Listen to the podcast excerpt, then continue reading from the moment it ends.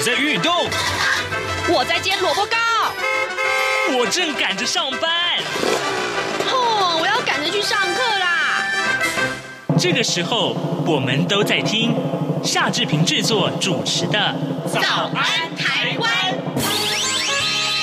早安台湾带给你最热门的时事访谈，最感动的人物专访，最直接的民意表达。对，让我们一起收听《早安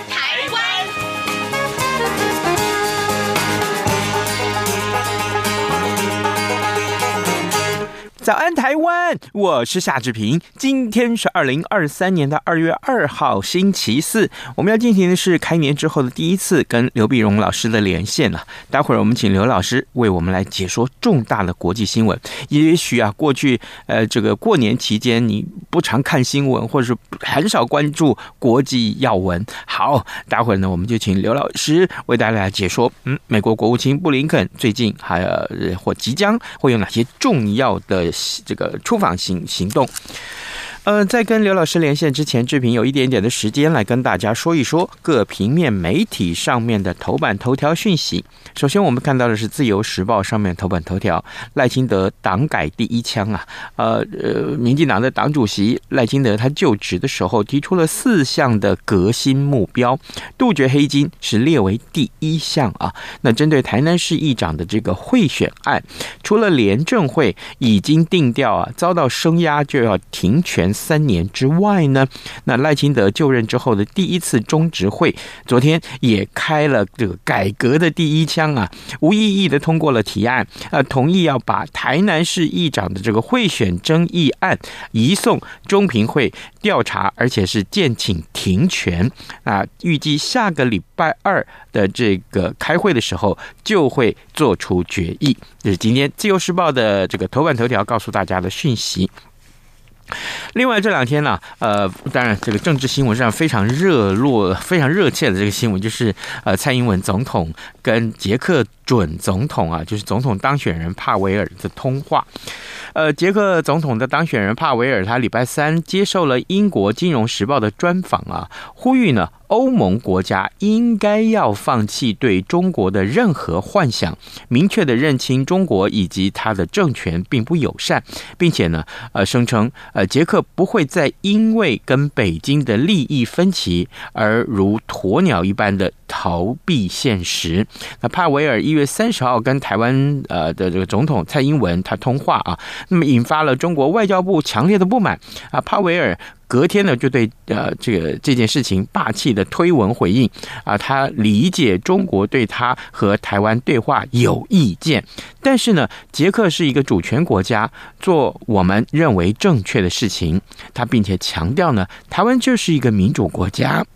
抱歉，那么跟捷克拥有共同价值观和重要的贸易关系啊，这一次的通话与公认的外交政策理念是完全一致的。好，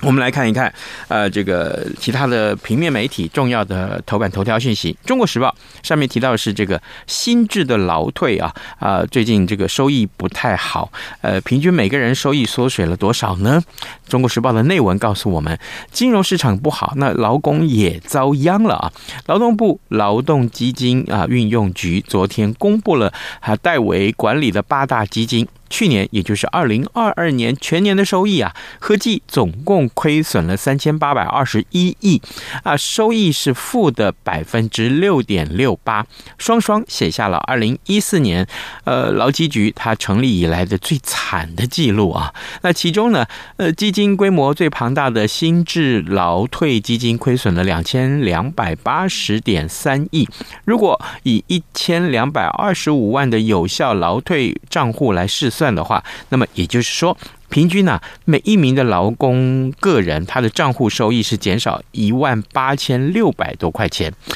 哎，这个呃，操作这个呃基金的呃大大大大们，你是不是应该注意一下这件事情了呢？好，另外最后我们来看到是联合报上面的头版头条讯息：基隆护海公投遭到了没收啊，这是怎么回事呢？联合报的内容告诉我们。基隆四四街的这个填海造陆争议未歇啊，民团呢，民众团体啊，民间团体，那去年六月就完成了基隆护海地方公投的连署，那反对填海造陆新建四街，那却在选前呢，呃，接连遭到地方以及中央技术性的拖延，没有下文。那去年选之后，呃，就是这个九合一选举之后，呃，基隆呃这个政党轮替了，内政部的火速就完成了审定。认定跨这个护海公投啊，呃，不属于地方自治事项，呃，形同是没收了基隆第一个地方公投。而当时把公投交由中央审定的基隆市长，正好就是如今的内政部长，也就是林佑昌。就是今天联合报告诉大家头版头条讯息。呃，好，现在时间早晨七点零五分五十七秒了，我们先进一段广告啊，广告过后马上跟刘老师连线喽。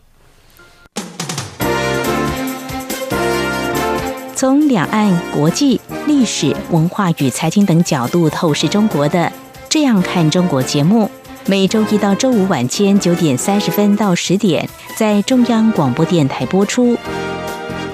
如果您对《这样看中国》节目有任何收听想法或意见，欢迎寄信到台北市北安路五十五号，也可以透过电子邮件的方式。节目有两个信箱：二零二零 at。R t i 点 o r g 点 t w，或是二零二零零二零三 n e w s at gmail.com。再次谢谢听众朋友们的收听与支持，请持续锁定每周一到周五晚间九点三十分到十点播出的《这样看中国》节目。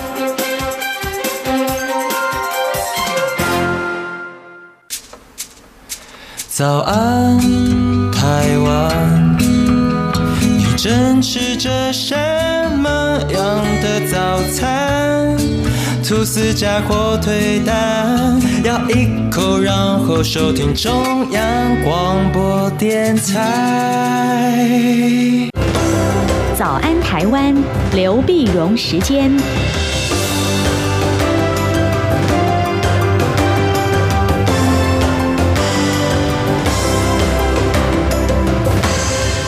这里是中央广播电台台湾之音，您所收听的节目是《早安台湾》，我是夏志平。此刻时间早晨七点零七分四十六秒了啊！来，我们要为您连线东吴大学政治系刘碧荣教授，请刘老师为我们解说重要的新闻外电。老师早安，早，各位听众朋友，大家早。谢谢老师，谢谢老师。老师，我想我们先锁定这个即将要发发生的这个非非常重要的这个国际瞩目的大事，就是美国国务卿布林肯他要在二月五号的时候访问中国。当然，在此之前有很多很多呃国家都对这个布林肯的访中呢，其实寄予厚望。我我我先请老师为我们分析一下他在访中之前，那目前国际上的主客观的形势，呃，针对跟。布林肯的这个访中有哪些相关的？还有呢，我们要怎么去看待这个呃这个重要的访问？对我们，我们先看一下这个这个访问哈。那么这访问是去年年底呢，呃，习近平跟拜登举行峰会之后啊，那么双方的关系大概就有一点比较稳定哈，就有缓和，缓和，然后就说那就呃，这就讲话，布林肯呢，在今年开春呢，就到大陆去访问。到访问呢，现在就是二月五号到二月六号啊。那么，当然国际上的一些评论呢，像像呃，都认为说，应该是美中关系不太可能没有布林肯这样去就从谷底翻身啊，就变好。嗯、呃，因为他们中间中间有结构性的冲突还是蛮多的啊。但是现在重要就是，呃，虽然不会变好，但是我觉得应该他是管控分歧。那或者美国和他们常讲的就是一个护栏嘛，就双方关系有个护栏，就不要先恶化。那么布林肯当然就早谈到会谈到了一些呃呃，比如说这气候合作啦、贸易啦什么，这当然两岸关系什么都会谈到哈，会谈到。但是更重要的一点就是，呃，这次去谈的时候呢，你看这次是二月，二月呢，去年的二月二十四号，俄乌战争爆发。俄乌战争爆发，所以等于，所以俄乌战争一定会在议程之上啊！这美国白宫的发言人讲，因为这样子的话，因为这美国总是希望中国跟俄罗斯不要抱团抱这么紧嘛啊，嗯，然后是不是上是不是能够作为调停啊，或者怎么样？那所以也就在这个时候又传出来一消息说，呃，习近平可能要访问这个莫斯科啊。那你看，那俄乌战争打了一年，那等于习近平如果去莫斯科，是不是去送暖呢？啊，那这个当记者问到中国大陆的时候，的外交部的讲话就是没有消息，啊，没有消息，那就是到底会不会去，还是说传言，还是会没有消息？然后呢，拜呃布林肯去了以后回来，然后拜登就要发表国情咨文。哦，而国情咨文就会谈到呃，这个俄国跟中国的挑战啊，或者威胁啦，或什么。所以这个里面就是布林肯，如果单看这些事情的话呢，就是布林肯访中，然后习近平会不会访俄，然后拜登他的这个呃这个国情咨文会怎么讲啊？这三个人就环环相扣的嘛。所以这个是这个事件。可是你刚刚讲说这个大的这个气氛呢，哎，大的气氛我们就发现。整个的美国跟中国的这种关系还是蛮紧绷的啊，嗯，这为什么我们讲说不太可能马上就有谷底翻身？为什么蛮紧绷的呢？因为美国跟中国大陆关系很有意思，事实慢慢的越来越走向就是切割，什么切割呢？科技战打的是如火如荼，嗯啊，但是呃贸易或者环境呃或者气候问题呢，美国希望跟中国能够重启气候这个对话嘛，就是各个议题之间切割。那我们就看到这个科技战呢，就是上个礼拜五一月二十七号的时候，就是美国、日本、荷兰的国安官员在华府开会，然后达成了协议，嗯，就是禁止高端的半导体科技那么输中国。那主要就是大家所关注的，比如说艾斯摩尔的或者日本尼控的这种先进的这个设备都禁止输到输往中国。这个其实是美国呢在科技围堵中国的一个成功啊，因为要在。在去年十一月十五号的时候呢，习近平在巴厘岛参加呃峰会的时候，还和这个荷兰的首相吕特呢会谈，会谈庆祝呃双方的这个呃大使级的关系建立五十周年哈。那就中国在拉着荷兰，荷兰本来对说要不要加上美国这条船对呃中国进行科技的这个这个维度啊，呃荷兰本来是不还是犹豫的。哎，结果你看，美国这外交成功，所以去年十一月十五号，习近平跟吕特谈了以后，哎，今年一月十七号，拜登就请了吕特呢到白宫去访问。哦，然后反而就告诉说，哎，这个事情你还是跟我站在一起。所以在呃一月十七号早一点，一月十三号的时候呢，岸田文雄访问美国；一月十七号，呃，吕特访问美国，然后一月二十七号，呃，美日和双方就达成协议了。嗯。哎，这大学这个等于是美国在围堵的时候，这是这是板下一城嘛。嗯，但是然后一月二十，然后呢，呃，那西方的国家呢，他也在想说，哎，俄乌战争呢，俄国跟中国抱团抱得很紧，所以美国呢也就主导之下呢，也说服了欧洲的盟国，也是让北约跟日本、韩国呃这样的连成一条线，这双方关系更密切。所以一月二十九号的时候呢。就礼拜上礼拜天的时候，北约秘书长斯托滕伯格就到了这个首尔访问，然后呢，三十号到了日本，啊，到日本那就表示日北约跟美日关系呃也非非常的重要。那么呃，法国呢，嗯，一月三十号的时候，法国跟澳洲也举行了第二次二加二会谈，就是国防部长跟外交部长。啊，去年是八月三十一号，当时第一次，那现在是第二次。第二次会谈呢，又强调说，呃，台海的问题啦，亚洲的问题啦，啊等等。美国国防部长奥斯汀，奥斯汀呢，一月三十号到二月二号也访问了南韩到菲律宾，和菲律宾，而且告诉菲律宾说，要只希望菲律宾多再多开放几个基地，啊，然后这里面又传，又美国呢又启动了关岛的新的一个基地。那么，呃，等于又更加的海军陆战队啊，又又又又又呃几千个兵又住在关岛。从这里，从科技战到军事的维度呢，你看到这个这个阵势就整个摆起来，摆起来。在这样的情况下，呃，布林肯去当然是希望能够缓和，但是这一切的阵势都想着美中之间的这个对抗不可能因为布林肯去而缓和。但是如果布林肯去，然后一旦这个高层的沟通能够变成一个制度化。还有他们经常还能够沟通，起码沟通管道能够保持畅通的话，那对管控分歧，然后双方都互相不踩红线这一点来讲，应该还是有帮助的。老师刚刚分析了很多的国际上的对于啊、呃，就是布林肯要去访问中国之前一些啊、呃、相对的国际的现势，可是呃中国方面。对于布林肯要去呃中国访问，有没有收入也提出一些期待的看法或是说法？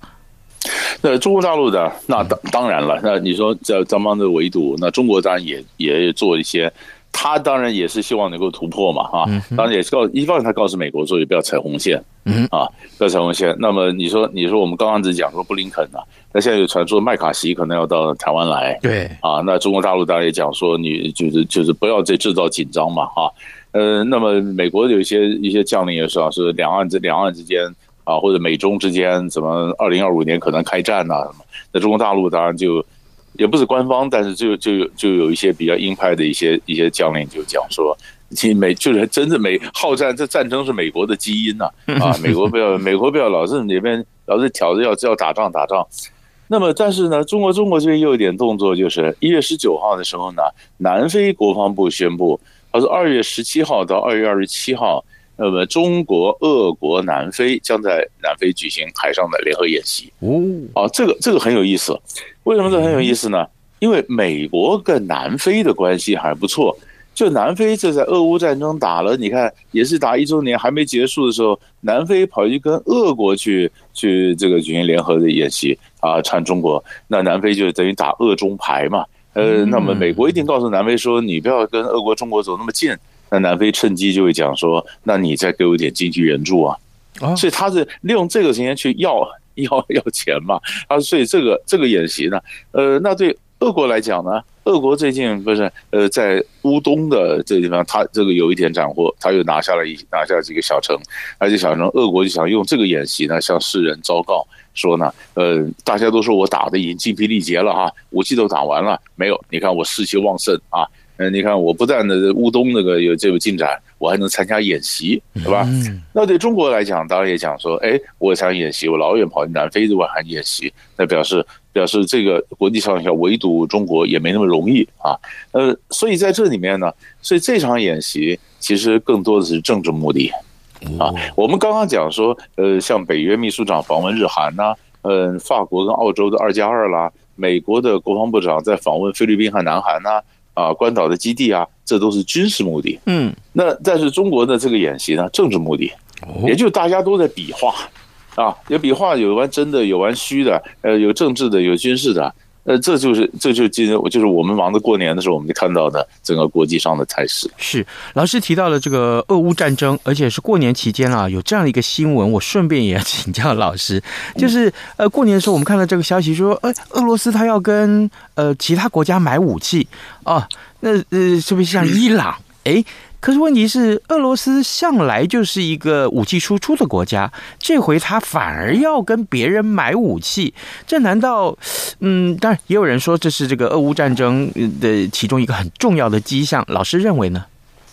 呃，买武器呢，当然就有各种，就是我们现在有看到各，第一个先看各种不同的说法，嗯，就是说，呃，你说你说好像说武器已经快打完了，对，啊，甚至也有说在北韩要卖武器。啊，那北韩说我没有，啊，美国拿出些证据说有啊，你看我们看拍到了，你卖武器给俄国啊，嗯，那可是俄国呢有好几次攻击呢，他那个飞弹呐，这打起来又非常密集的飞弹的攻击，用那个方法告诉人家说，呃，别开玩笑，谁说我打完了，我还打完我还能这样子密集的攻击吗？啊，呃，那么当然很多讲说你的坦，你的这个也老旧了，什么也没有了，但是这里面呢，一个是完全可以证实的，就是跟伊朗，就你刚刚讲，伊朗买什么买无人机。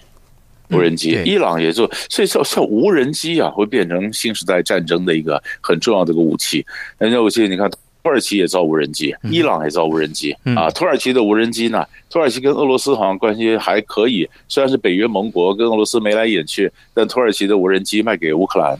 那么伊朗的也本来就跟俄罗斯关系还不错，伊朗的就卖给俄罗斯。啊，麦俄罗斯，所以所以这个就让中东就相对来讲，这个中东情势变得比较复杂了。为什么呢？因为美国本来一直想跟伊朗改善关系，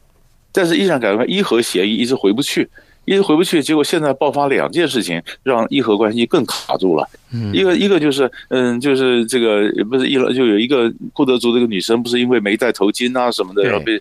被这个道德警察关起来，后来杀掉呃死掉了吧？啊，在全世界的抗议。啊，第二个呢，呃，第二个就是呃，这个这个无人机的事情，支持支持这个俄罗斯。哎呀，这下美国如果想跟伊朗赶紧改善，就没办法改善了，这两个事情卡在这儿。所以这里面最高兴的就是以色列了啊！哈哈哈哈原来如此，哎呀呀，好，呃，各位听众，今天早上之平为您连线访问东吴大学政治系刘必荣教授，我们请求请刘老师呢啊、为大家来啊、解说啊呃重要的这个新闻外电。老师，我们从呃这个美国国务卿布林肯要访问中国这件事情，分析了很多主客观的形势。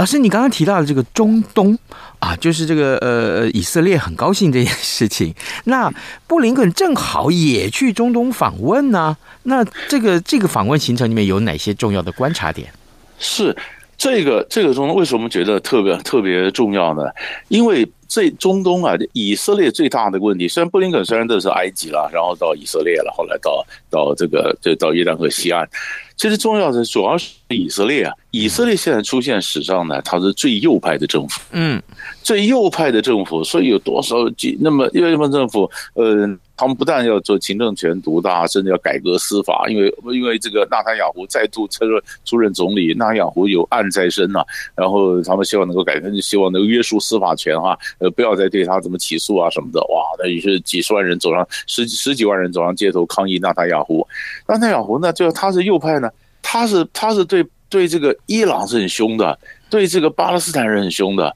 然后不断拓展拓呃拓拓扩拓展的屯垦区。然后甚至说，嗯，这个以色列是要这个纯犹太人的国家，所以很多巴勒斯坦的以色列裔，呃，巴勒斯坦裔的以色列人呢，不能跟他有同样的跟犹太人同样的权利啊，等等。那这个就会造成这个中东的新的一个冲突。果不其然，在约在约旦河西岸呢，现在这一阵子正在发生这个冲突啊，那个恐怖攻呃以色列的军警血腥的镇压，然后这边呃巴勒斯坦人说，当然也就也就努力报复，报复这个冲突不断升高，所以布林肯就去，马上就跟他讲冷静冷静，他是希望告诉以色列人讲，我是支持你的，但是你不要轻举妄动。你不要，你要冷静，因为这就是人家讲说最大的一个问题，就是美国想从中东抽身，把他的重心摆在印太地区，结果现在抽身抽一半，你你以你以色列在后面扯后腿，又把冲突升高，就把美国又扯回来了，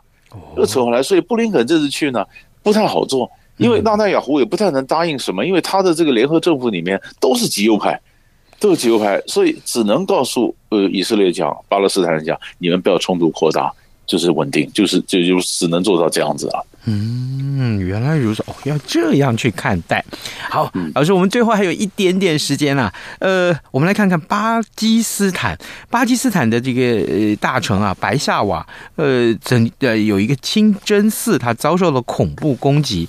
老师，我请请您来跟我们告呃告诉我们的听众，到底这个恐怖攻击里面死伤的情况如何，还有呃它的重要性如何？对他现在，你说现现在的死亡的至少，你说人死亡的人数不断的增加，嗯，啊，不断增加有一百人啊，多少人？对，那这这是这是礼拜一的事情，嗯，那白夏瓦白夏瓦是巴基斯坦的靠近呃阿富汗的一个大城，那中间是谁干的呢？是巴塔，就巴基斯坦塔利班，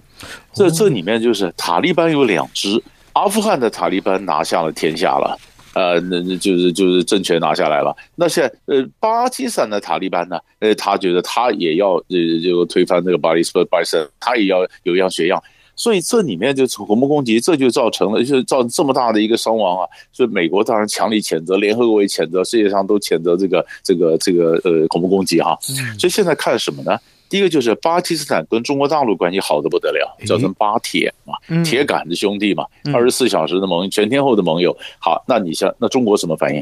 啊？那如果巴基斯坦塔利班他今天会推翻政府，所以支持政府的，呃，我都要都要攻击。你看巴一个巴基斯坦塔利班，巴基斯坦还有一个叫俾路支解放军。啊，就是俾路支省也要要求他要他要这个独立，然后这些呢，谁跟巴基斯坦当局好，我就攻击你。所以呢，中国大陆的工程师经常也被恐怖攻击。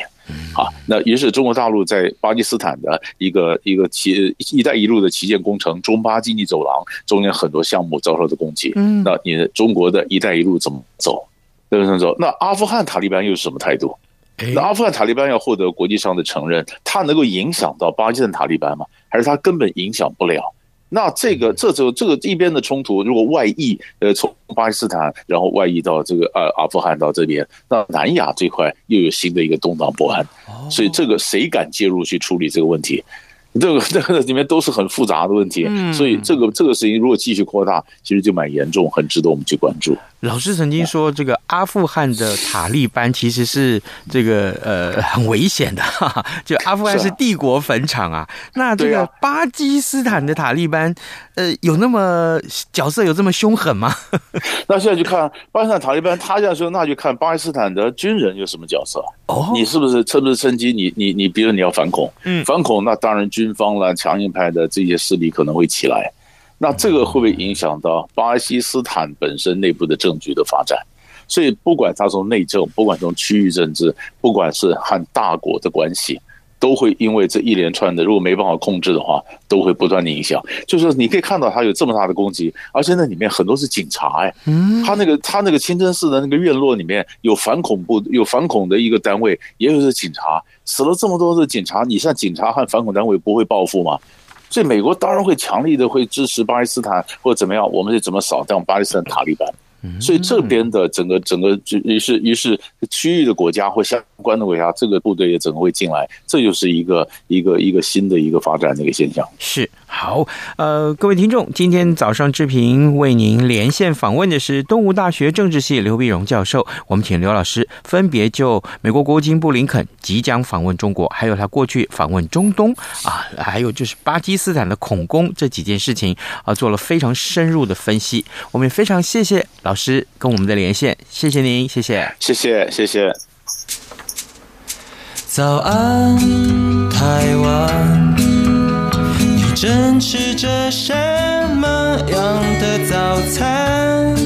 吐司加火腿蛋，咬一口，然后收听中央广播电台。早安，暴马仔。这里是中央广播电台台湾之音，您所收听的节目是《早安台湾》，我是夏志平。此刻时间早晨七点二十七分十秒啊，来，我们还有一点点时间看一看其他重要的新闻。我们来看看财经形势啊，呃，这个呃，美国联准会的利率决策出炉之前，那热钱持续啊到台湾来卡位了，呃，兔年开市的这。第三天呢、国内的汇市，呃，就连续三天都爆量升值，啊，展现了外资对台股有情独钟，情有独钟了啊！对不起，啊，这个呃，汇银的主管透露说啊，这个热钱昨天汇入大概有八亿美元，推升了新台币汇率冲破了三十元大关，呃，中场是升值了八点七分，收在二十九点九六五元，啊，连三升啊，并且就是近半年来的新高，我相信这。对很多的呃做生意的也好啊，或者是这个呃投资大众来讲来也好，这是一个非常重要的讯息。我我请大家要多多关注。呃，这个新台币的汇率啊，对于你这个投资的这些项目有什么样的影响？我相信大家不需要我多说啊，自己要跟荷包的有关啊，你自己要多注意了。那另外，今天很多的媒体都来关注这件事情啊，呃，两岸航点的复飞啊，呃，有了一点点眉目了吗？啊，优先考虑。十六个城市是哪十六个城市呢？国台办透露说，疫情已经平稳了，那当前呢是恢复航线正常营运的有利时机。这件事情，我相信啊，很多人是非常关注的。呃，两岸这个直航的航点复恢复复飞的这个问题啊，嗯，大陆国台办昨天已经证实了。那今天的《中国时报》上面所提到，就说民航局啊，民航局啊，说已经收到了这样的一个建议了，目前还正在。讨论当中，至于会有什么样的结论呢？我相信央广会有更多更详实的报道，也欢迎各位听众呢随时锁定中央广播电台的各节新闻，或者是呃我们的这个官网上面的讯息。好，这个。呃，其他的重要的新闻还包括了这个，呃，《自由时报》上面提到修法要打击诈欺洗钱啊，犯罪所得如果超过亿元的话呢，哎，就要加重处罚。我相信这对也有一些贺阻的作用啊。各位听众，今天早上的早安台湾节目呢，就为您播送到这里喽。我们谢谢您的收听，也欢迎各位呢，呃，你明天继续锁定早安台湾，拜拜。加上的水果，Bagel 或 Iced Tea，你却一样能让你醒一醒。反正过了十二点，好多一样被丢弃。